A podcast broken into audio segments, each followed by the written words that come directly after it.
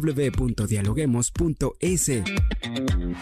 Cientos de académicos analizan, opinan y debaten. Son voces frescas que llegan a renovar la opinión pública desde una perspectiva diferente. Somos la puerta de entrada a la academia. Somos el nexo de la academia con la comunidad. Escucha nuestro podcast en Spotify o a través de la web www.dialoguemos.es. A continuación, Rangira Briseño debate junto a expertos, académicos y estudiantes los temas más curiosos del planeta. Hola, ¿qué tal amigos? Como siempre les damos la bienvenida a un nuevo episodio de podcast a través de la www.dialoguemos.es. Soy Rangira Briseño y ya estoy lista para iniciar un nuevo episodio. En este episodio nos adentramos en el apasionante mundo de la política y de las elecciones en el Ecuador. La explosión de precandidaturas ha sacudido el mapa político del país, generando un escenario lleno de incertidumbre y expectativas. ¿Cómo afecta esta proliferación de partidos políticos y de candidatos a la elección democrática para un gobierno de un año y medio?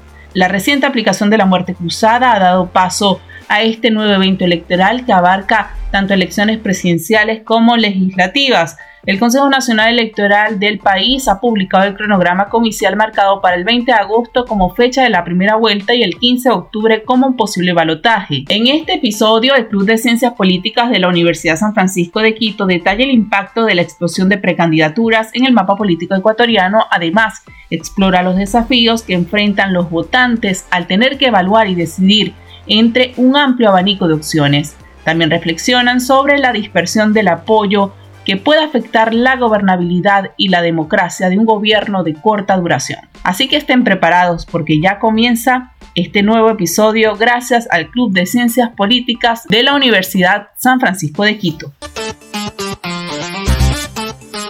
Bueno que, estén aquí. Eh, la verdad es que eh, han sido un par de semanas cuanto menos interesantes.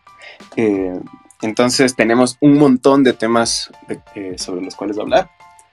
Eh, no hay, vamos a intentar de alguna forma ver desde de un ángulo diferente, sobre todo porque, como saben, a pesar de que hacemos este space cada dos semanas siempre, creo que sí hemos tenido una avalancha de información en, estos últimos, en estas últimas semanas y un montón de spaces de todos los medios de comunicación posibles y todos los opinólogos de, de absolutamente todos los, eh, los lugares, ¿no? Entonces, eh, ¿cómo podemos darle un aire diferente a este tipo de cosas? Esa es la pregunta que nos hacemos con cada space.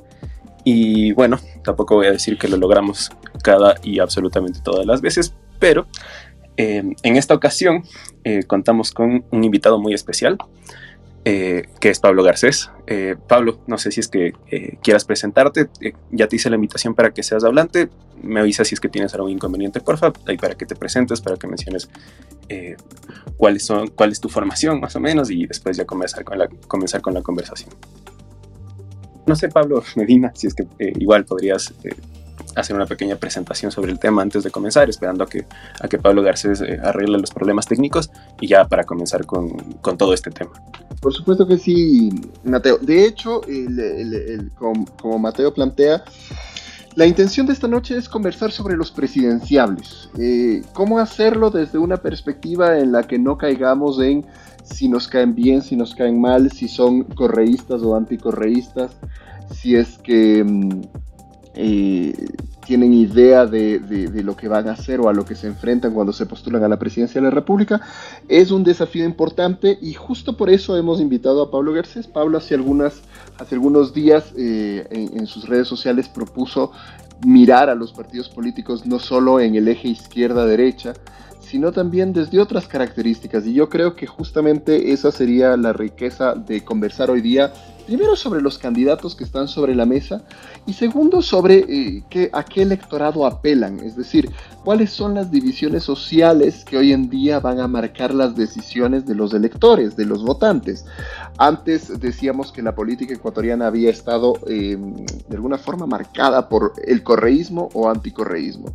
Eh, en las elecciones anteriores, en el 2021, en la primera vuelta electoral, el surgimiento de candidatos como Yacu Pérez o Javier Herbas mostraron que había habían otras demandas, es decir, no solo era el candidato correísta o anticorreísta, de hecho, la campaña de Guillermo Lazo como el candidato anticorreísta casi le deja fuera de la segunda vuelta electoral, eh, Yacu Pérez estuvo disputando ese lugar, y si es que pasaban unas semanas más o quizá un par de meses, Javier Herbas también empezaba a disputar seriamente un puesto en esa segunda vuelta electoral.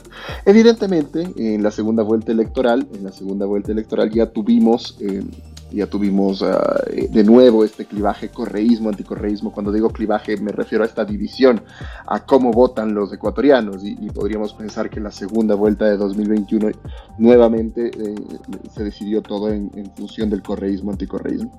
Pero retomando esta emergencia de nuevas divisiones, de nuevos intereses dentro de la propia izquierda y ahora dentro de la derecha probablemente, si es que todavía cabe una división ideológica en ese sentido para intentar caracterizar a los a los candidatos ecuatorianos, em, seguramente en este 2023 vamos a ver de nuevo este tipo de divisiones. Como les mencionaba, Pablo Garcés, eh, académico, eh, profesor, docente universitario, justamente ha estado pensando en esto y decidimos invitarle justamente para que conversemos al respecto. Como le había, como Mateo le había dicho, Pablo parece que ya nos puede nos puede acompañar. Entonces, Pablo, te dejamos un poco el espacio para que te presentes y también para que nos cuentes sobre cómo estás viendo estas divisiones, estas divisiones, en, antes de entrar a hablar de los candidatos uno por uno, pero cómo estás viendo estas divisiones, en qué están pensando los ecuatorianos cuando votan. ¿Están pensando en correísmo, anticorreísmo o hay nuevas dimensiones y clivajes que complejizan el escenario electoral. Pablo. Muchas gracias, buenas noches con todas y todos. Verdaderamente un gusto enorme acompañarles en este espacio tan importante. Un agradecimiento, desde luego, al Club de Ciencias Políticas de la Universidad San Francisco de Quito y eh, especialmente a Pablo Medina por la invitación.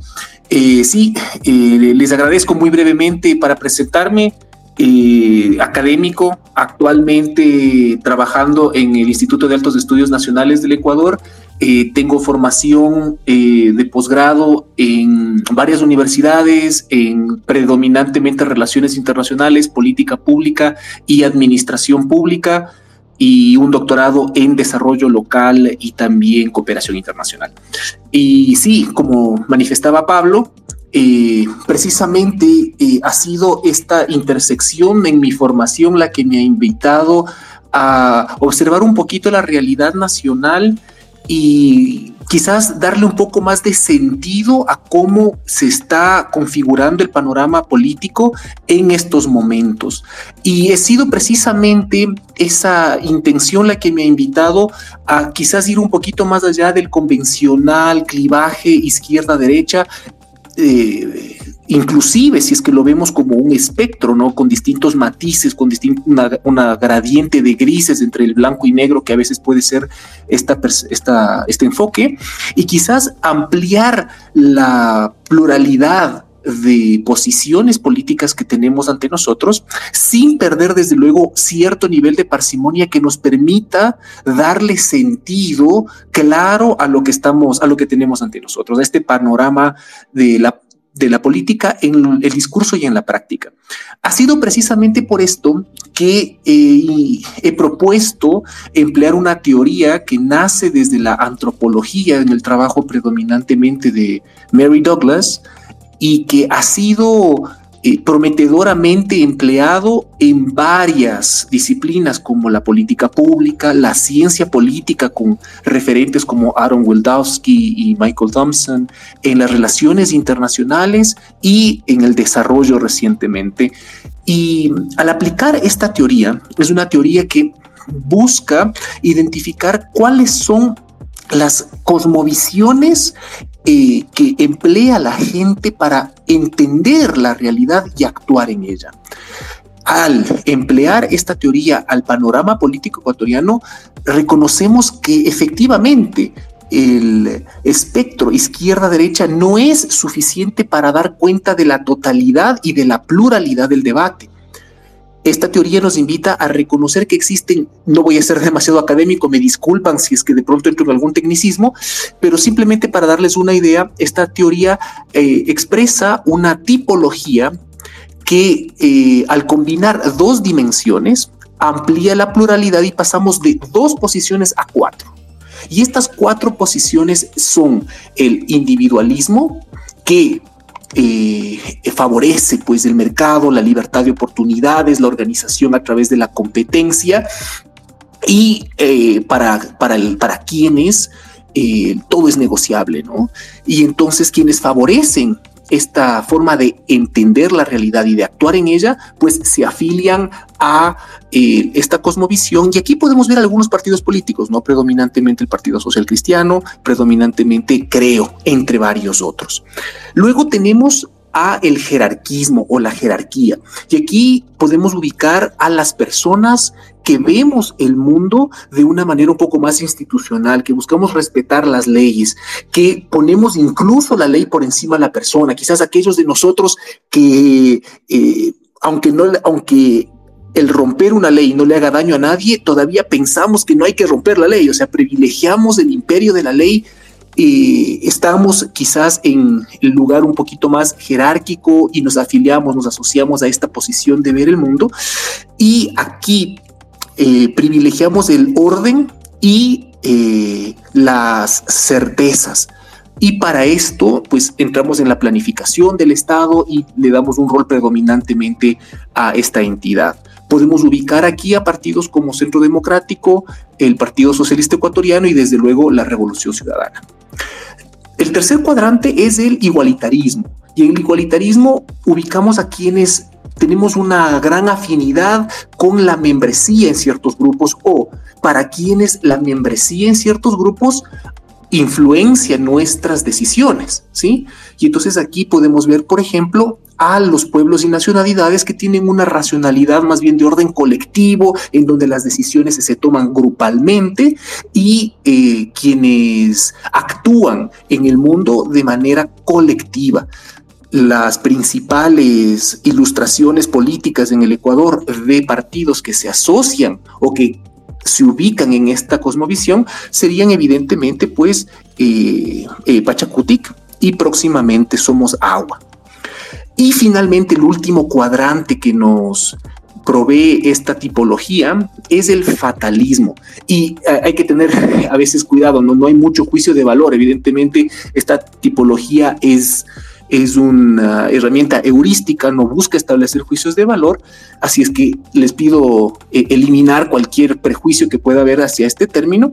El fatalismo lo único que expresa es aquellos, aquellos individuos, aquellas personas que vemos el mundo de una manera un poco más apática, ¿no? Que reconocemos que no estamos empoderadas, empoderados, el poder está fuera de nuestras manos, el poder está siempre ostentado y ejercido por otras personas, por otros grupos ajenos a nosotros, y nos sentimos más bien siempre los sujetos del ejercicio del poder, no quienes ejercen el poder.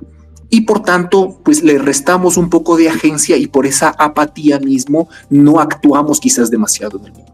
Como la política y el ejercicio político requiere, implica un nivel de agencia por parte de las personas, un nivel de acción propositiva en el mundo, desde luego ningún partido político se ubica dentro de este cuadrante.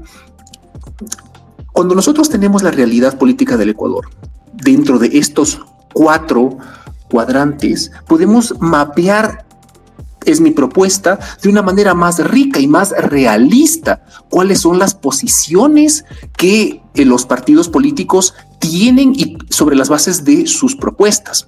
Ahora, para terminar, solamente quería precisar que estos ejemplos y estas ilustraciones que se proponen y estas ubicaciones que se proponen en este mapa del panorama político actual responden a un ejercicio estrictamente basado en los principios y la razón de ser de los partidos cuando estos no han ejercido eh, eh, una posición o no han sido favorecidos de una manera notoria con eh, un cargo de elección popular.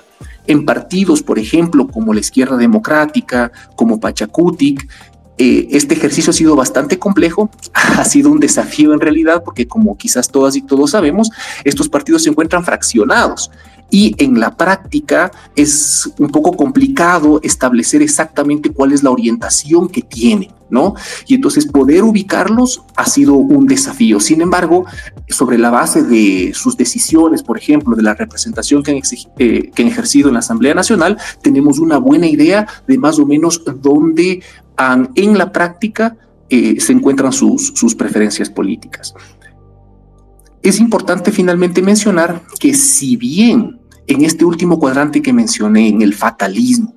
Si bien ahí no existen partidos políticos, quizás en el fatalismo nos encontramos muchas y muchos de nosotros, ¿no es cierto?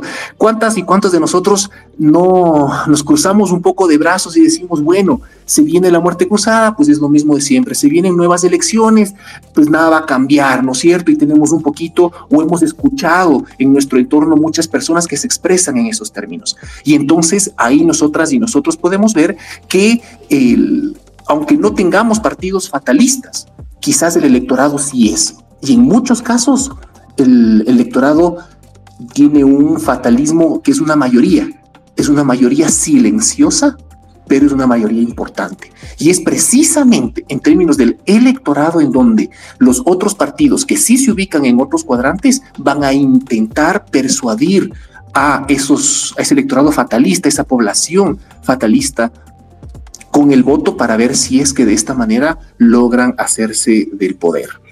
Hasta ahí una primera breve lectura eh, con respecto a la, propuesta y el panorama desde una perspectiva de la teoría cultural de racionalidades plurales. Mil gracias, Pablo. Eh, creo que ha sido tremendamente interesante. Eh, coincido en, en, algunos aspectos y, sobre todo con, lo que dijiste al final, me, llamó mucho la atención, sobre todo porque eh, al momento de analizar el electorado creo que sí hay una manera de expresar ese fatalismo que, estás proponiendo, ¿no? Y justo fue una de, de mis áreas de estudio al terminar mi, eh, mi, carrera, entonces por, eso quería mencionar, ¿no? Tal vez la manera de expresar ese fatalismo o esa inconformidad con el sistema sería el voto nulo. o este tipo de voto protesta en, donde se demuestra cierta, eh, cierta negación a participar en, una decisión al respecto de un partido político. Sin embargo, algo que también me llamó la atención es que sí vimos hasta cierto punto un partido fatalista eh, en las elecciones pasadas, ¿no? en las elecciones presidenciales de, de 2021 en donde nos encontramos con un partido Pachacuti que alegó fraude que alegó que el sistema político estaba roto, que todo fue eh, para beneficiar a Lazo en su momento, y comenzó a promocionar al voto nulo como un voto protesta en contra del mismo sistema político, afirmando que absolutamente ninguna decisión tenía validez, ya que de alguna manera los estafaron, ¿no? Sin ninguna prueba, cabe recalcar, pero mencionaban eso y, eso me parece curioso. Eh, sin embargo, eh, para, para, profundizar un poquito más en tu propuesta, quería hacerte dos preguntas. Eh, la primera tiene que ver eh, sobre todo con respecto a eh, si es que realmente podemos clasificar a nuestros partidos políticos. Más allá, por ejemplo, de lo que tú mencionaste, ¿no? De las dificultades que representan la izquierda democrática, Pachacuti, que, al final son partidos que en su muy entretenida paso por la asamblea, pues demostraron que no tienen mucha solidez y se dividieron y contamos con Pachacuti que rebelde, Pachacuti que el regreso, Pachacuti contraataque, igual con la izquierda democrática, con un montón de fracciones. Y, y claro, tuvimos estos partidos que no tenían ni pies ni cabeza, por decirlo de alguna forma. Sin embargo, claro, algo que se ha criticado mucho del sistema ecuatoriano es que no existe en lo absoluto una partidocracia y que independientemente del tipo de, de ideología que dicen profesar, terminan por moverse más en hábitos de ya sea casicazgo o, o, de diferentes líderes, ¿no? O sea, se mueven de acuerdo a lo que quiere la gente o que la opinión popular supuestamente está buscando en ese momento, lo que suele llamarse como partidos atrapa todos, o por otro lado, en un personalismo, en un líder, una carita que siempre va a ser la que elige e independientemente de si es que va a favor o en contra de lo que en un principio supuestamente fundó el partido, pues igual siguen por esa línea. Entonces, tomando en cuenta eh, estos movimientos que siempre han de alguna manera eh, acompañado al sistema político ecuatoriano, pues realmente podemos atrevernos a intentar, ¿no? que, al final es algo que ayuda a, poder votar y, a simplificar la decisión, pero con, partidos tan líquidos, por llamarlos de alguna forma, realmente podemos clasificarlos. Y, por otra parte, mi, segunda pregunta era con respecto a eh, el tema de la izquierda y la derecha. No, eh, no es algo nuevo el, el, admitir que la izquierda y la derecha a veces se queda corto al momento de intentar clasificar la diversidad de aspectos políticos. de hecho, algo que, que recuerdo mucho es es un libro justo de Norberto Bobbio, que se llama Izquierda y Derecha, no, no se rompió mucho la cabeza con el nombre, en donde él eh, menciona eso, ¿no? Y, él ya escribió hace, hace décadas, ¿no? Que se está empezando a escuchar muchísimo, que izquierda y derecha se está quedando corto. Eh, sin embargo, él lo que proponía era que, claro, se está intentando proponer un montón de nuevas clasificaciones, pero ninguna ha perdurado en el tiempo. Ninguna ha resultado con lo que izquierda y derecha vino a definir en su momento, que era una simplificación para tener una decisión simple al momento de elegir en, una democracia, que es lo que supuestamente es importante, ¿no?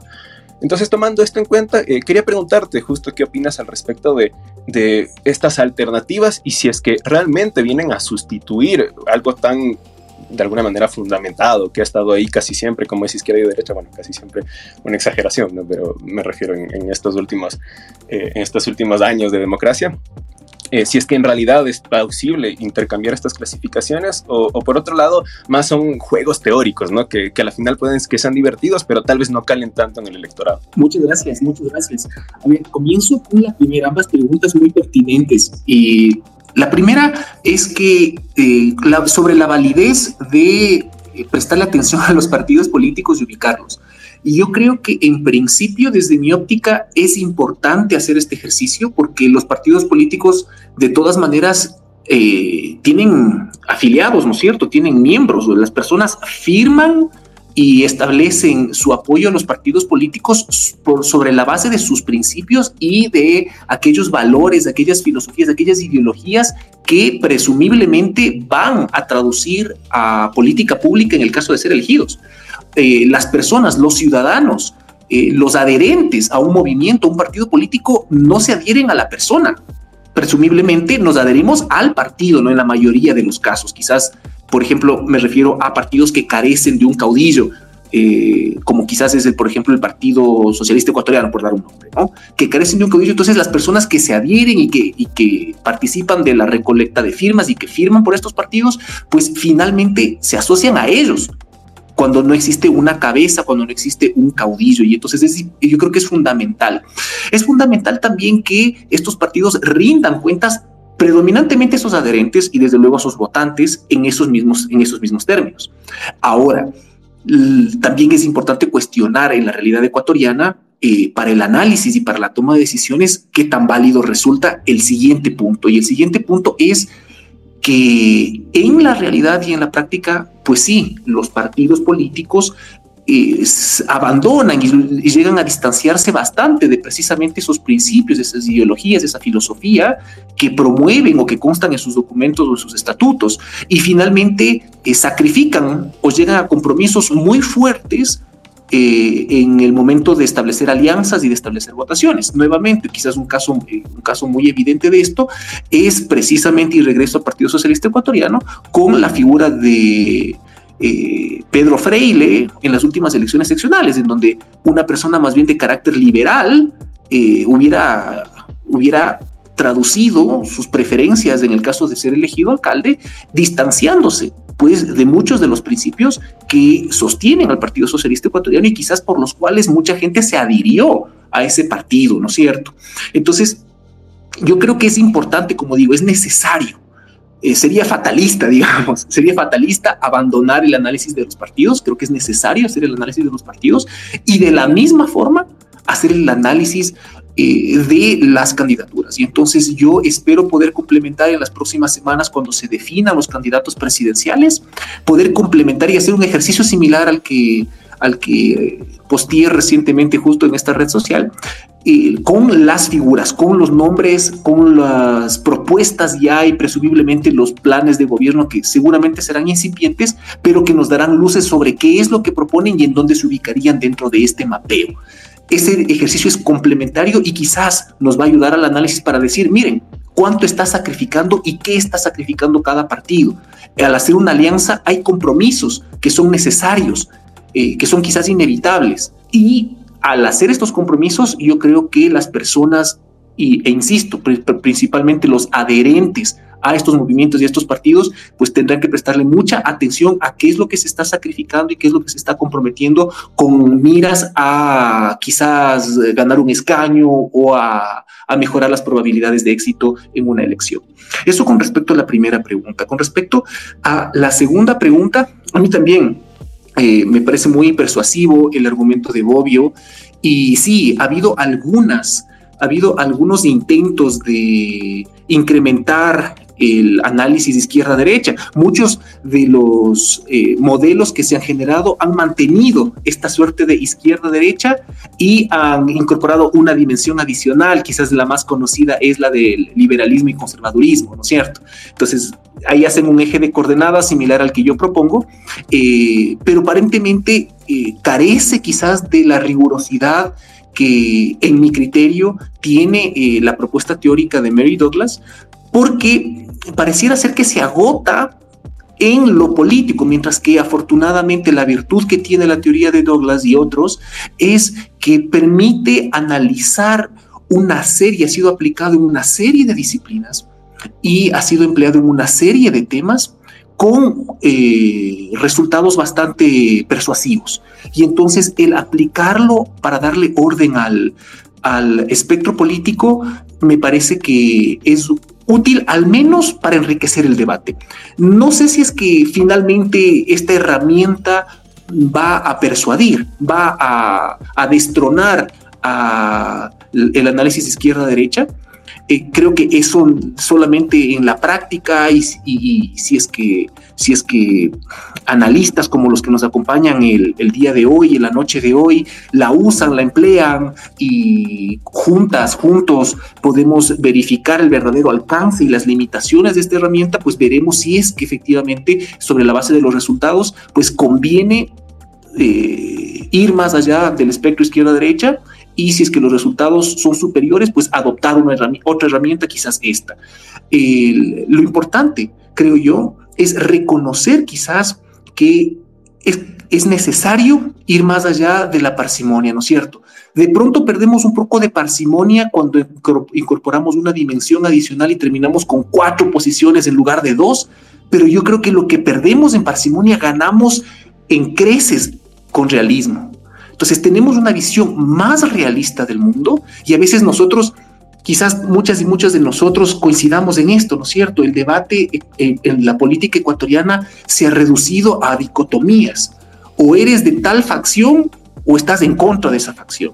O eres de tal partido o estás en contra de ese partido. O sea, no hay gradientes, no hay posiciones intermedias. No podemos reconocer en cierto gobierno virtudes y defectos solamente reconoce, si reconocemos virtudes, quiere decir entonces que estamos completamente apoyando a un gobierno.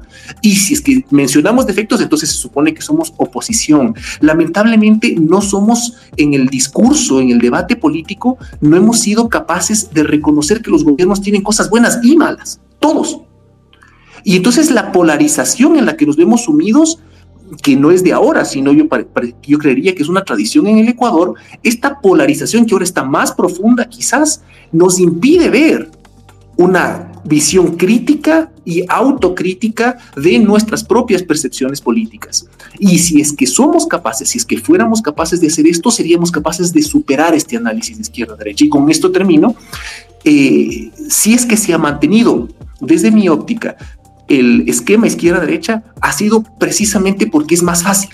Es más fácil ver el mundo en términos dicotómicos. Muchos ni siquiera lo ven como un espectro, es decir, ni siquiera lo ven como extremos con una, con una gradiente en el medio. Simplemente lo ven como eh, es de izquierda o es de derecha, porque es simplemente mucho más sencillo y nos cuesta, quizás hasta culturalmente, nos cuesta ver matices.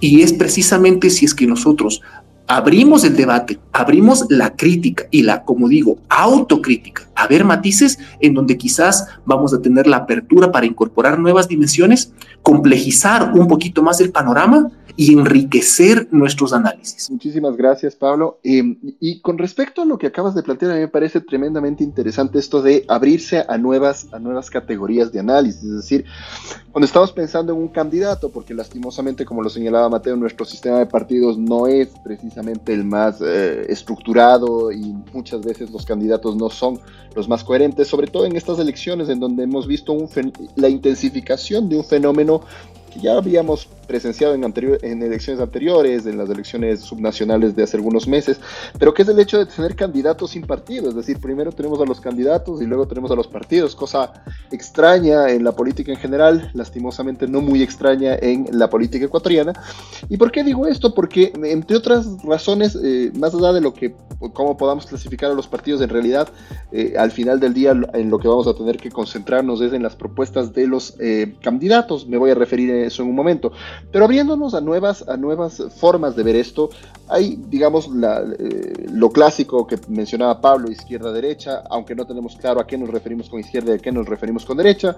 Una de las formas de simplificar esto ha sido de el ver en, las propuestas si es que lo que se propone es más libertad de mercado o eh, más Estado participando en la, economía, digámoslo así. Eh, este otro, para recrear un poco el, diagrama de Nolan, eh, este eje entre más autoridad fuerte o, un, o, menos autoridad fuerte. Y a eso podríamos aumentarle algunos matices más. Podríamos pensar en desarrollismo clásico, es decir, con explotación de, materias primas, del tema de minería, recursos hidrocarburíferos, etcétera o un desarrollo más verde y entonces ahí podríamos estar ubicándonos en un clivaje en el que seguramente estarán de un lado Yacu Pérez eh, o, el candidato que decida Pachacútec, sea Salvador Quispe o Leonidas Isa, que son los nombres que han estado sonando, y del otro lado probablemente tengamos al resto, izquierda y derecha unida. Em, y también ahora nace otro, ¿no? Nace el, eh, clivaje que a mí me parece, una opinión muy personal, que va a ser muy eh, determinante, sobre todo en las campañas, que es el clivaje con respecto a la seguridad.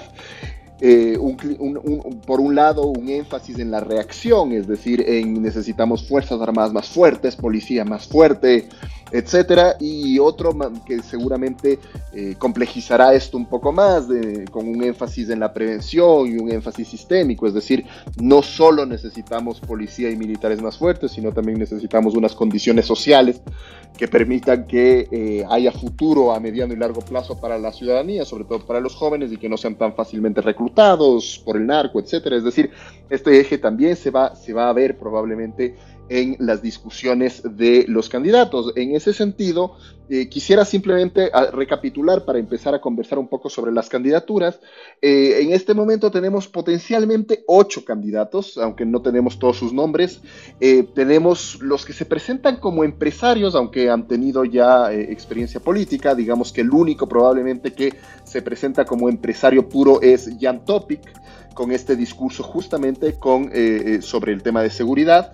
Y de ahí tenemos algunos otros, tenemos a Eduardo Maruri, que eh, se presenta por el Centro Democrático, él ya fue asambleísta constituyente, aunque es empresario, tenemos a Daniel Novoa, que ya fue asambleísta, aunque también se presenta como empresario, y tenemos a Otto Sonnenholzner, que quizás sería como la bisagra entre eh, los empresarios y los políticos, porque si bien fue empresario, él en este momento fue el vicepresidente de la República, entonces no es eh, eh, completamente ajeno a la política. De hecho, quizá es el personaje más conocido en términos políticos de estos cuatro, cuatro candidatos que acabo de mencionar. Y de ahí tenemos un sector que quizás son los más políticos, es decir, el, candidato que ponga la revolución ciudadana. En este momento se habla de posiblemente González, Arauz o Rabascal.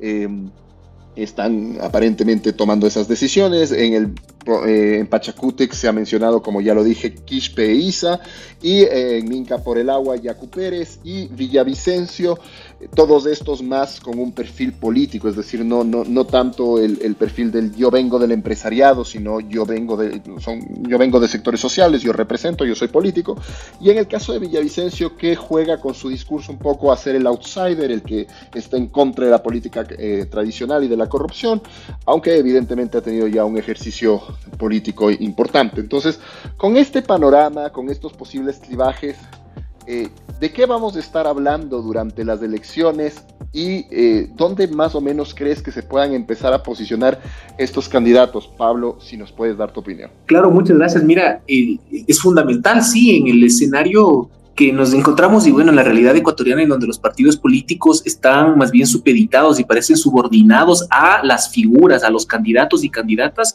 es indispensable eh, analizarles a estos y a estas últimas y sus propuestas. Yo me, a mí me preocupa que eh, los planes de gobierno que vamos a, escuchar seguramente van a ser unos, unos, planes de gobierno bastante incipientes eh, y quizás mm, yo creo que todos los candidatas y candidatos van a hablar del qué, del objetivo. Y yo les invito, nos invito a todas y todos a quizás comenzar a preguntarnos el cómo.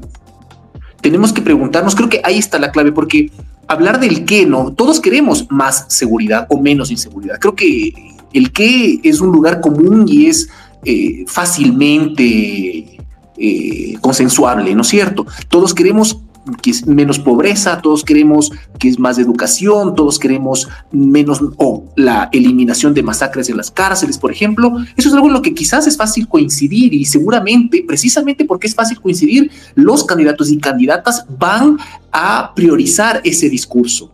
Pero aquí lo importante es el cómo. Tú, Pablo, acertadamente mencionabas y decías, bueno, vamos a hablar de seguridad y eso seguramente va a estar como prioridad en la agenda y seguramente va a ser así.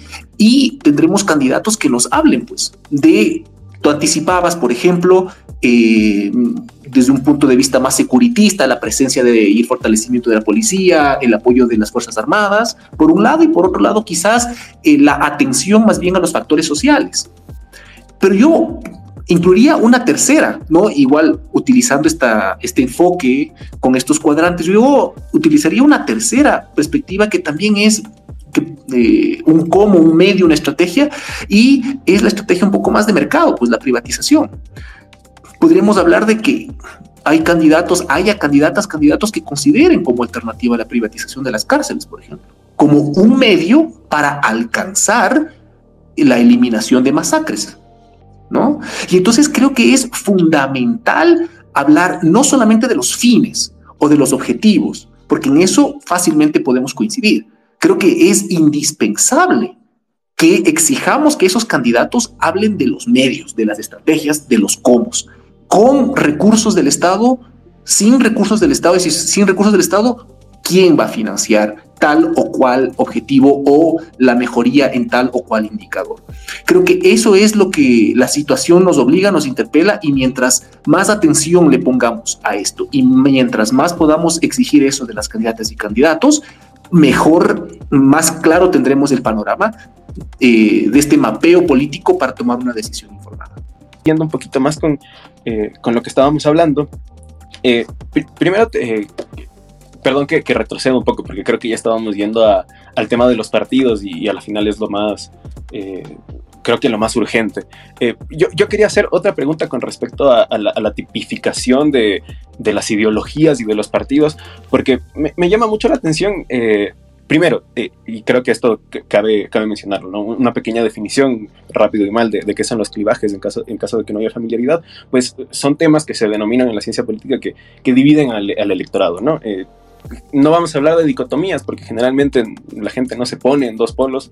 Eh, sin embargo, es algo que por el momento o, por el nivel de preocupación que genera, pues son niveles de políticas que dependiendo de la posición que dé el partido suele ser eh, atractivo para, para, el electorado. Entonces, lo que mencionaba justamente Pablo, ¿no? Eh, en el tema de la seguridad puede que haya un tipo de partido que crea que la solución mágica es, pues, de, alguna manera eh, privatizar las cárceles. Puede haber otra persona que venga y diga que en realidad es un rol mucho más activo por parte del ejército, que no tiene formación en él, pero bueno, puede ser. Eh, otros van a decir que en realidad eh, es un camino mucho más largo, que vienen con, con, respecto a la mano con política pública y un larguísimo, etcétera.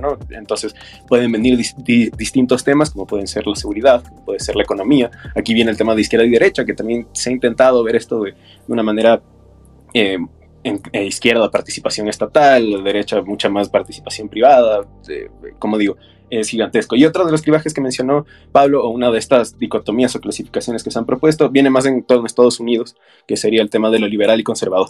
Entonces, eh, en este caso, pues eh, se nos hace muy raro por lo menos a mí se me hace muy extraño tener que pasarlo a, términos de, Latinoamérica, porque realmente lo que es un liberal o lo que se denomina como liberal en Estados Unidos no tiene nada que ver con lo que se suele percibir, eh, por ejemplo, en Sudamérica. Eh, teniendo en cuenta, por ejemplo, lo, peyorativo que se ha convertido en término como neoliberalismo, eh, cuando en realidad el liberalismo en, en, Estados Unidos tiene mucho más que ver con los demócratas, con visiones que aquí se suelen llamar como progresistas, pero también hay facciones en los demócratas que no tienen mucho que ver con eso. En fin, es un embrollo en el que no vamos a entrar. Sin embargo, para eso, dinamizar un poquito el tema de los clivajes y por qué existen tantas divisiones que los partidos se pueden aprovechar. Y aquí creo que podemos entrar en un tema eh, cuanto menos entretenido, porque hay un término que flota en el aire en este tipo de momentos de elecciones, que yo creo que por que se ha utilizado tanto, y creo que en la ciencia política también es un, un argumento eh, interesante que se ha, utilizado tanto que poco a poco está perdiendo su propio significado, que es el populismo. ¿no?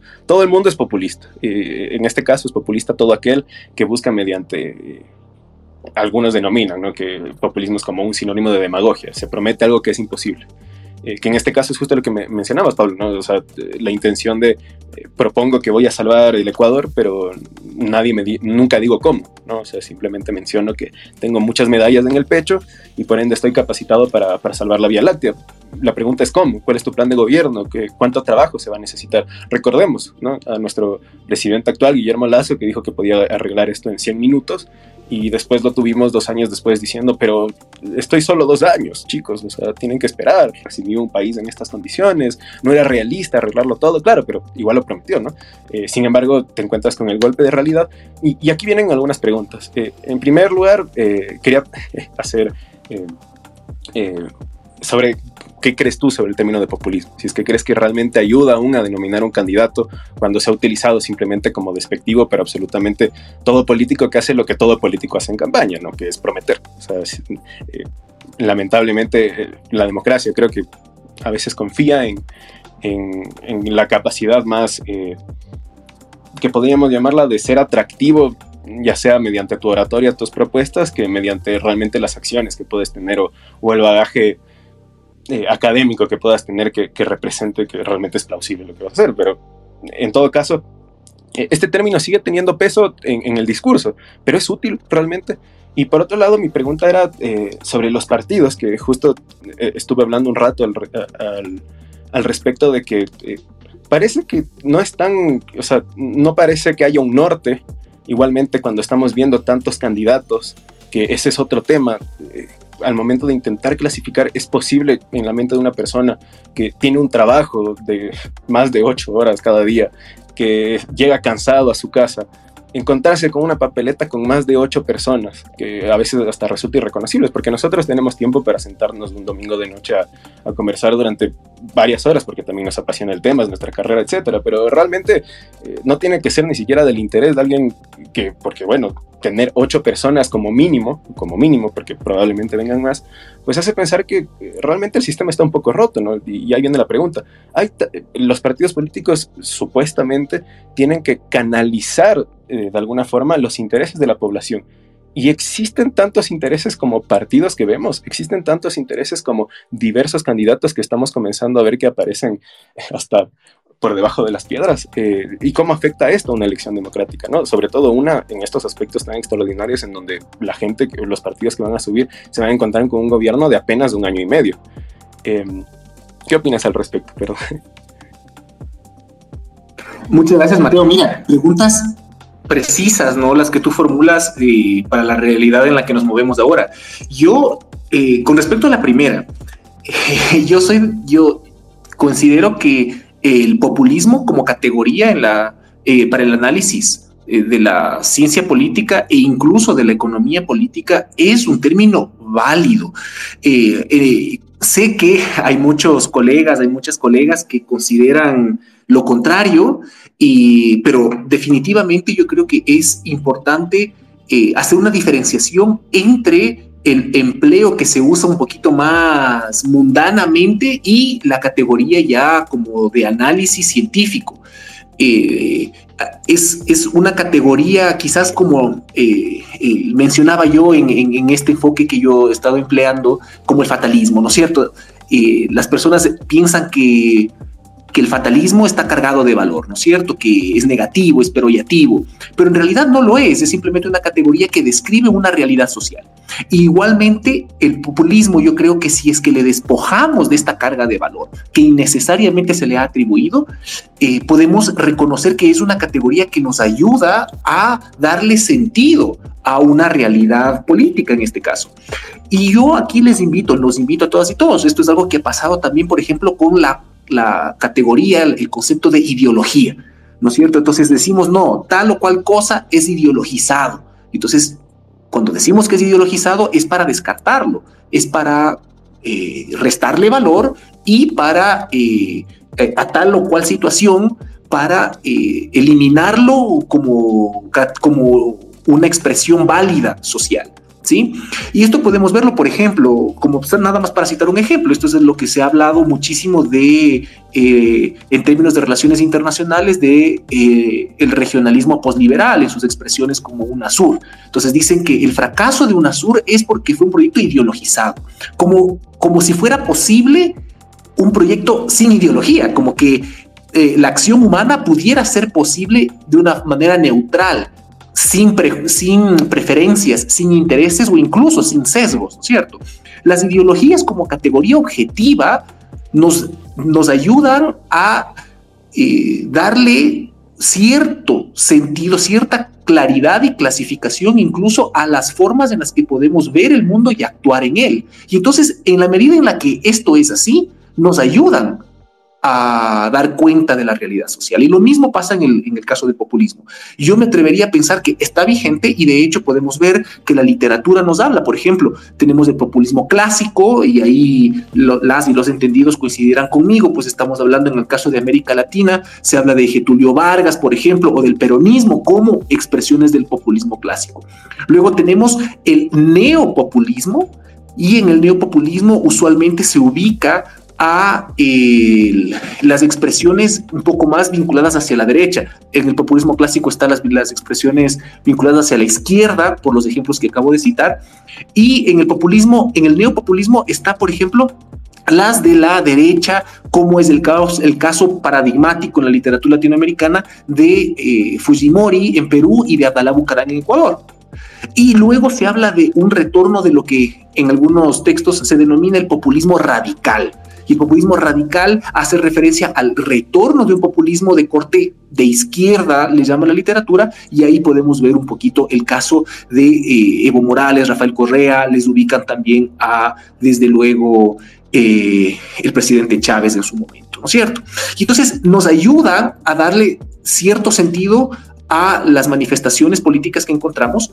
Desde luego, habrá que eh, identificar claramente cómo se está utilizando esta categoría. Yo favorezco, yo prefiero utilizar el populismo en términos más eh, discursivos porque nos permite reconocer que el populismo no es patrimonio ni de la izquierda ni de la derecha, sino que tanto gobiernos de derecha como gobiernos de izquierda pueden ser populistas y no necesariamente esto significa que sean demagógicos. Esa eh, igualdad es falsa esa igualdad es falsa, un gobierno es populista por otras características que quizás eh, no podemos desarrollar acá en virtud del tiempo, pero si es que hubiera alguna otra oportunidad, eh, con mucho gusto, pues me, encantaría entrar en esa discusión. Eso con respecto a la primera pregunta. Luego, con respecto a la segunda pregunta, el, eh, rescatar los partidos políticos, yo creo que es indispensable, sí. Pablo lo mencionaba, Mateo, tú también, lamentablemente no están cumpliendo el rol que deberían cumplir en una democracia funcional en el caso ecuatoriano, pero esto no pasa por los partidos, ¿no es cierto? Esto pasa desde mi perspectiva por la institución y el andamiaje que regula el ejercicio democrático y que regula a los partidos. Es fundamental que esta estructura tenga un sistema de incentivos adecuado para que estos partidos respondan a precisamente esas necesidades sociales, como yo mencionaba hace un instante, para que respondan a sus adherentes. Sus adherentes presumiblemente lo son sobre la base de los principios de estos partidos. Y en el momento en que los partidos abandonan estos partidos, también estarían traicionando a esa adhesión expresada en sus, en sus eh, adherentes, ¿no? Y por eso es importante que, por ejemplo, en el Código de la Democracia, incluso necesario que se establezcan nuevamente incentivos adecuados. Eh, el, término más sencillo, ¿no es cierto? Que, tengamos zanahorias y tengamos fuete. Es decir, que haya consecuencias para las acciones que consideramos no deseables y que haya recompensas, de ser el caso, para las acciones deseables. Eh, parte de esto ya se ha mencionado, creo yo, en un poco el debate público, que sería conveniente, por ejemplo, que los, eh, los candidatos sean miembros del partido político, ¿sí? Que estén afiliados al partido o al movimiento. Y incluso se ha mencionado que convendría establecer reglas para el juego democrático que les obliguen a que estos candidatos estén por cierto número de años como, como afiliados al partido previo a su candidatura. Esto para garantizar que le sea más difícil al candidato poder eh, cambiar de parecer o simplemente desafiliarse una vez que haya he sido favorecido con eh, el mandato popular.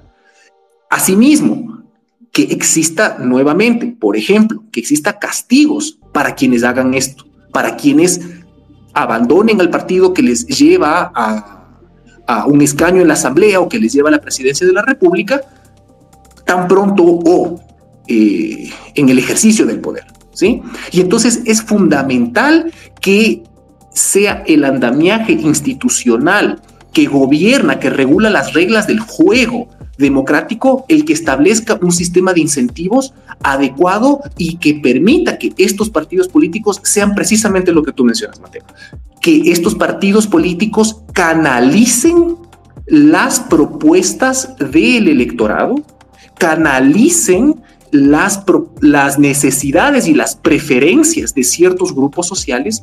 Y si es que es así, creo que respondemos a lo último comentario que tú hacías, que va a ser mucho más fácil que los partidos, que vamos, vamos a ver partidos que se que formen alianzas entre partidos afines, pues, digamos, dentro de las categorías que yo he propuesto, que partidos individualistas se alíen entre individualistas, pues, y que no tengamos estos partidos fatal, no, estos partidos jerarquistas, aliados con igualitarios y aliados con individualistas, eh, con unas alianzas que nos sorprenden, pues que nos llaman poderosamente la atención, ¿verdad? Entonces, eh, para cerrar, eh, es el, el juego democrático y que los partidos cumplan el rol que deberían cumplir y que actualmente no lo cumplen, depende de las reglas del juego y esas reglas del juego son las instituciones. Eh, nosotras y nosotros creo que también debemos entrar en esa discusión y exigir que eh, estas instituciones se actualicen para que respondan a las necesidades de los electores. Muchísimas gracias, Pablo. Y de hecho, yo retomo eh, lo, último que tú acabas de mencionar, me parece fundamental el tema de la reforma política. Eh, además de por un correcto funcionamiento, si es que la palabra correcto cae, pero por un mejor funcionamiento de nuestro sistema político, también por un tema de seguridad. Recordemos que con un sistema de eh, sistema político tan abierto como el nuestro, eh, no sabemos quién está detrás de los políticos necesariamente. Es decir, en este momento recordemos que no solo vamos a elegir presidente y vicepresidente, que probablemente sean los candidatos más conocidos, sino que vamos a elegir asambleístas, quienes hacen nuestras leyes y probablemente probablemente en esas listas tampoco conozcamos a mucha gente y como les mencionaba, con un sistema tan abierto como el nuestro, incluso es muy fácil poner un candidato y ahí, insisto, habría que ver quién está detrás del candidato. Podríamos estar siendo financiado por el mismo narco. Eh, recordemos el caso de Colombia hace algunos años cuando tenías una gran parte del Parlamento vinculado con temas de paramilitarismo. Es decir, eh, el tema de la reforma política no solo es un tema político, no solo es un tema de, para el sistema político, sino también en este momento es un tema de seguridad nacional y Eh, sería muy interesante, por ejemplo, ver, aunque yo sé que no es la prioridad y con tiempos tan cortos probablemente no sea así, pero sería muy interesante ver propuestas en ese sentido, tanto de los presidentes, de los, perdón, candidatos presidenciales, como de los candidatos a la Asamblea, de quienes todavía no estamos hablando. Y en ese mismo sentido, cuando estamos hablando del sistema político, podemos hablar del fraccionamiento del sistema político.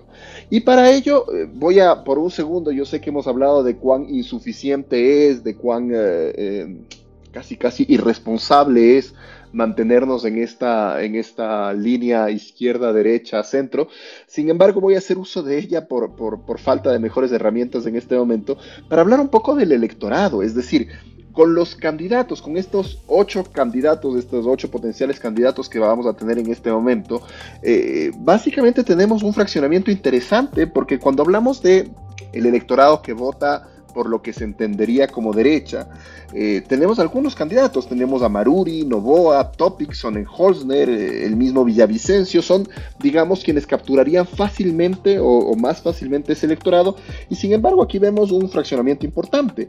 En el, electorado del centro, bueno, en el electorado del centro, que probablemente es la mayoría en nuestro país, eh, es más fácil referirnos a qué candidatos no capturan ese voto que a los que capturan, a los que van a pelear ese voto, y quienes no, no tienen mucho chance de entrar ahí, probablemente eh, Isa, si es que es el candidato electo por, eh, por Pachacútec, probablemente Arauz o González, le sea difícil pelear ese centro, si es que son ah, uno de los dos electos por la Revolución Ciudadana, quizá Rabascal tiene mayores posibilidades de capturar ese centro, eh, ¿quién más le es muy difícil eh, capturar ese centro? Yo creo que esos serían los principales, y digamos que quienes se pelearían un electorado más de izquierda podría ser el candidato de la Revolución Ciudadana, o sea, quien sea, el candidato de Pachacútec, sea quien sea, y probablemente Yacu Pérez. Entonces tenemos este fraccionamiento que, ya lo vimos en las elecciones subnacionales y eh, me gustaría una reflexión tuya, Pablo, sobre este fraccionamiento y también me gustaría una reflexión final sobre el tema de la democracia en sí mismo,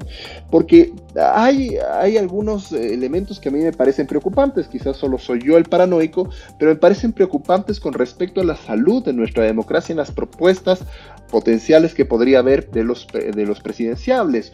Una de ellas, por ejemplo, eh, quienes adoptan eh, el, modelo de, otros presidentes en la región o más allá de la región eh, como, como alternativas, como inspiración, por ejemplo, quienes han mencionado la presidencia de Bukele como una forma de hablar de seguridad, en fin, o quienes eh, abiertamente han escrito o en el pasado se han referido en contra de la democracia liberal burguesa en esos términos, o también, eh, y algo que a mí me preocupa mucho, esta propuesta de ir a una asamblea constituyente sin decirte exactamente por qué ni para qué. Eh, que también me llama la atención. La Asamblea Constituyente es un mecanismo que está previsto en nuestra Constitución. Sin embargo, cuando no queda claro por qué ni para qué, también eh, eh, despierta un poco de su significancia. Entonces, si te puedes referir a estos dos temas, el fraccionamiento y el tema de democracia, Pablo, sería increíble poderte escuchar. Muchas gracias, Pablo. Encantado. Dos temas absolutamente urgentes en, este, en esta discusión. Eh, con respecto al fraccionamiento, yo creo que habla nuevamente de la situación actual del Ecuador de que se privilegia al candidato por encima de la propuesta o quizás al candidato por encima del partido. Eh, y esto va de la mano justo de lo que hemos conversado en los últimos minutos. En la medida en que estos partidos tuvieran mayor claridad y mayor apego a sus principios, apego a las propuestas que defienden, a los fines y a los medios que favorece cada uno de ellos, quizás sería mucho menos importante la figura o la persona que los lleva a cabo, que los ejecuta. Y esto permitiría la alianza entre partidos que son afines. ¿Por qué? Porque priman las ideas o priman las propuestas, no prima la persona. Lamentablemente pareciera ser todo indica que en la realidad ecuatoriana, y esto no es de ahora, sino quizás eh, es parte de, nuestra, de nuestro ejercicio político, las, aquí lo que prima son las personas, quizás los egos, quizás las vanidades por encima de las ideas. Y esto es lo que hace que el voto se fraccione, que no haya, no haya posibilidad de que cedan, de que, por ejemplo, en este caso, el, lugar donde más poblado está en términos de candidaturas, según el enfoque que yo empleo, es el individualismo, ¿no es cierto? Mucho de lo que se denomina la derecha, y ese, es, es el sector más poblado y con mayor competencia que no le beneficia evidentemente pues a ese sector, no le beneficia a las personas que se asocian, que se afilian a la derecha, al individualismo, al promercado, porque mientras más se fraccionen, más posibilidades le dan a que visiones contrarias tengan eh, mejores probabilidades de éxito. Y entonces eh, es parte de lo que hemos mencionado en este momento, yo diría parte de eh, reconocer la importancia nuevamente de que los partidos trabajen y privilegien las ideas por encima de las personas, las propuestas por encima de los candidatos, los principios, esos medios y esos fines que promueven cada uno, que permitiría que eh, distintas ah, movimientos políticos y partidos políticos puedan llegar a alianzas, estén dispuestos a ceder figuras, candidatos, etcétera, porque independientemente de cuál sea el candidato o candidata, lo importante es que se ejecuten esas ideas, lo importante es que se traduzcan en la realidad social, se materialicen esas propuestas, se alcancen esos fines a través de esos medios. pero nuevamente todo esto pasaría por la reforma política, el cambio institucional que, se vuelve necesario, ¿no es cierto? Y con respecto a la segunda pregunta, con respecto a los efectos que esto puede tener para la democracia, desde luego, aquí también podremos hacer el mismo ejercicio que hemos hecho, ¿no? Eh, yo diría, podríamos y deberíamos hacer el mismo ejercicio de ver cuáles son las democracias que favorecen distintos grupos sociales, incluso distintos partidos de, dentro de este mapeo. Podríamos decir, por ejemplo, los individualistas favorecen una democracia liberal, ¿no es cierto? Presumiblemente eh, y, un poquito eh, con, algunas, con algunas reservas, los igualitarios van a privilegiar una democracia participativa. Y los jerárquicos, me atrevería yo a decir, una democracia más bien de, de orden un poco más autoritaria. ¿Sí? Esas son las tres opciones de las, las tres más o menos nociones de democracia que distintos actores van a favorecer. Y es importante reconocer también esa pluralidad. Yo diría, todos hablamos de democracia y decimos que más democracia es mejor que menos, pero quizás no todos estamos hablando de la misma democracia. Hay varias democracias, hay varias expresiones y distintas personas van a favorecer distintas manifestaciones de esa democracia, distintos grupos sociales y por tanto también distintos movimientos y distintos partidos políticos. Si es que diferenciamos bien eso, creo que podemos tomar una mejor decisión y creo que va a contribuir también a anticipar qué es lo que podemos esperar de distintos partidos políticos y sus candidatos. Ahora, con respecto a la constituyente, yo comparto esa preocupación que tú mencionas, Pablo. Eh, eh, esto nos invita a pensar que aunque se dice que el próximo gobierno es de un año y medio, si, si es que el próximo gobierno en realidad lanza la constituyente tan pronto llegue al, poder, yo creo que esas expectativas pueden cambiar eh, vertiginosamente y radicalmente, ¿no? Ese año y medio puede extenderse, puede acortarse, muchas cosas pueden pasar en el camino y creo que es fundamental tener presente qué es lo que se busca, cuál es el fin que persigue una constituyente. Finalmente, esa la constituyente es un, instrumento, es una herramienta para, eh, lo único que se nos menciona en, el debate, eh, en la opinión pública, es para un nuevo contrato social, ¿no es cierto? Estos lugares comunes que, buscan eh, los políticos y algunos analistas que buscan establecer para hablar de la necesidad de poder enriquecer nuevamente un acuerdo social entre ecuatorianos para el, para establecer unas nuevas reglas del juego. Eh, ¿Es necesaria una, son necesarias unas nuevas reglas del juego? ¿Dónde están las fallas en las reglas del juego actuales a nivel constitucional? ¿Dónde están las fallas en el acuerdo social del 2008? Y si es que hay fallas, ¿es necesaria una constituyente o quizás es necesaria una reforma nada más a la constitución? Y existen caminos para, y caminos democráticos institucionales para esa reforma. Si es que es así, ¿por qué no optar por esos caminos? El problema es que se está posicionando cada vez más la opción de una constituyente como casi la única opción y es preocupante porque, coincido contigo, no tenemos las motivaciones, no tenemos las razones o no, yo no he escuchado tampoco razones de peso, razones persuasivas, convincentes que nos conduzcan a llegar a esa conclusión. Los partidos políticos va a ser, creo yo, en las siguientes elecciones fundamental que nos hablen. Yo en, la última intervención decía, tenemos que preguntarnos el cómo y el qué. Acá la constituyente es el qué. Creo que nos eh, eh, esta situación nos a todos nos interpela a todas y todos a preguntarnos para qué. ¿Para qué la constituyente?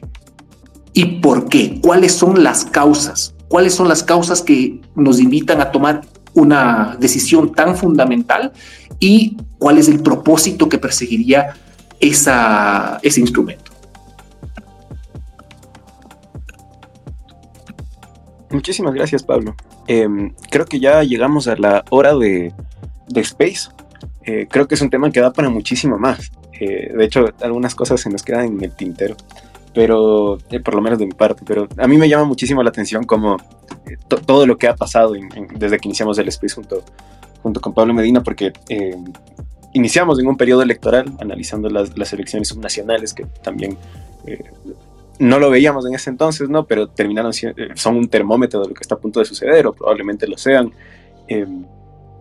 Después tuvimos todo este tema del juicio político, ahora tenemos muerte cruzada. Ahora en esta última discusión eh, hablamos hasta de una posible constituyente.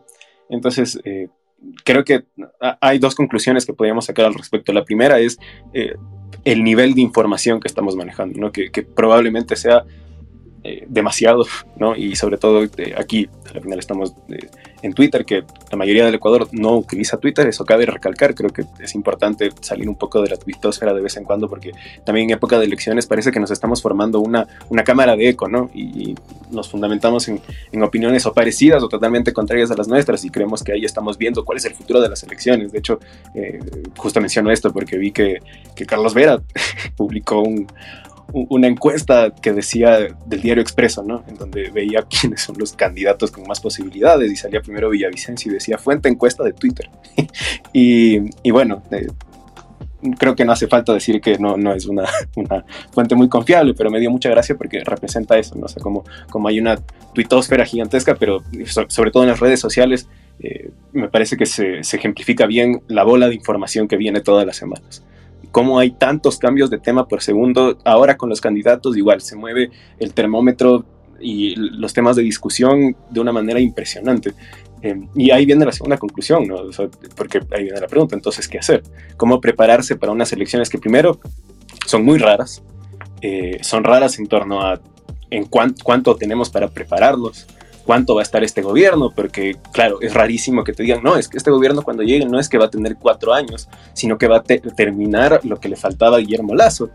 Eh, y, hablando de Guillermo Lazo, otra cosa rarísima, ¿no? Que escuchamos que supuestamente en el Washington Post fue y dijo que no, que la verdad es que ya no quiere candidatizarse, después escuchó que se retractó y que tal vez sí. En fin, eh, hay un montón de incógnitas que generan incertidumbre. Entonces, mi segunda conclusión en torno a eso, ¿no? ¿Qué, hacemos ante la incertidumbre? ¿Y, qué hacer en un, en un, esquema político en donde tenemos tantos candidatos que cuánto tiempo vamos? Creo que una semana y, ya tenemos ocho y probablemente vengan más. Y es una pregunta difícil eh, y creo que responderla en este tipo de conversaciones es, ideal, pero por lo menos eh, espero que este tipo de spaces y en estas conversaciones, por ejemplo, al respecto de cómo cuestionar a los partidos y cómo clasificarlos, de una pequeña brujela al respecto. ¿no? Vuelvo y repito, es nuestro pequeño granito de arena, pero invitamos justo a seguir eh, los consejos de Pablo. ¿Cómo va a ser este partido para cumplir con su promesa? Todos queremos salvar al Ecuador. Eh, Topic dice que quiere liberarnos del miedo. Pues excelente, es el Sacre Punisher, pero ¿cómo? ¿No? la, la verdadera pregunta es, ¿cómo va a realizarlo? Igualmente, si es que un candidato aparece de la nada y no tiene ninguna afiliación política y hasta se denomina como antipolítico, como una persona que no tiene eh, ninguna afiliación, etcétera, eh, ¿realmente está preparado para gobernar un país? Eh, cuando estamos criticando justo la falta de solidez en, los partidos políticos, eh, un, un, individuo puede ser más sólido y tiene más bases que una institución completa, bueno, queda esa pregunta en el aire, ¿no? Entonces, eh, con todo esto, solo me queda agradecerles a nuestros dos Pablos por, por acompañarme. Les recomiendo encarecidamente que sigan al, al, Twitter del Club de Ciencias Políticas del USFQ. Vamos a continuar con nuestras spaces durante el verano. Eh, vamos a tener cada dos semanas, eh, como les mencionaba, entonces diversos temas que vienen, ¿no? Eh, quién sabe cuántos candidatos nuevos vayan a aparecer en, la, en, la, en los siguientes eh, momentos, pero, pero les recomiendo encarecidamente que nos sigan, que escuchen los anteriores spaces si es que quieren. Creo que algunos no han envejecido tan bien, ¿no? Porque a veces son análisis de un juicio político que realmente nunca llegó a ninguna conclusión porque Guillermo Lazo le puso padre con, con la muerte cruzada, pero en todo caso eh, creo que hay discusiones interesantes y igual pueden ir a buscarlos y, y tenemos hasta discusiones al respecto de los opinólogos que también están comenzando a aparecer eh, por todos lados y cómo identificar cuando, cuando es una persona que más quiere ser la, eh, o sea, más, más, que alguien que da una opinión, parece que quiere ser un cura, ¿no? De ahí no la verdad absoluta. Entonces, eso puedo recomendarles. Y seguir a los dos Pablos, vuelvo y repito, eh, este, este space comenzó por una publicación de Pablo Garcés al respecto de eh, la clasificación de los partidos políticos y sin eso no hubiéramos tenido la oportunidad de conversar al respecto de, un tema tan rico. Entonces vayan, síganlo, eh, sigan a, Pablo Medina también, que hace comentarios eh, todas las semanas y, y, nada, pues agradecerles de nuevo a nuestros ponentes, agradecerles a ustedes por aprovechar su domingo eh, escuchando este tipo de, de, temas y nos vemos en dos semanas. cuídense y un abrazo. Nos vemos. Gracias por escucharnos. No se olviden de seguirnos en nuestras redes sociales, Facebook, Twitter e Instagram como Dialoguemos Info y visitar nuestra página web dialoguemos.es.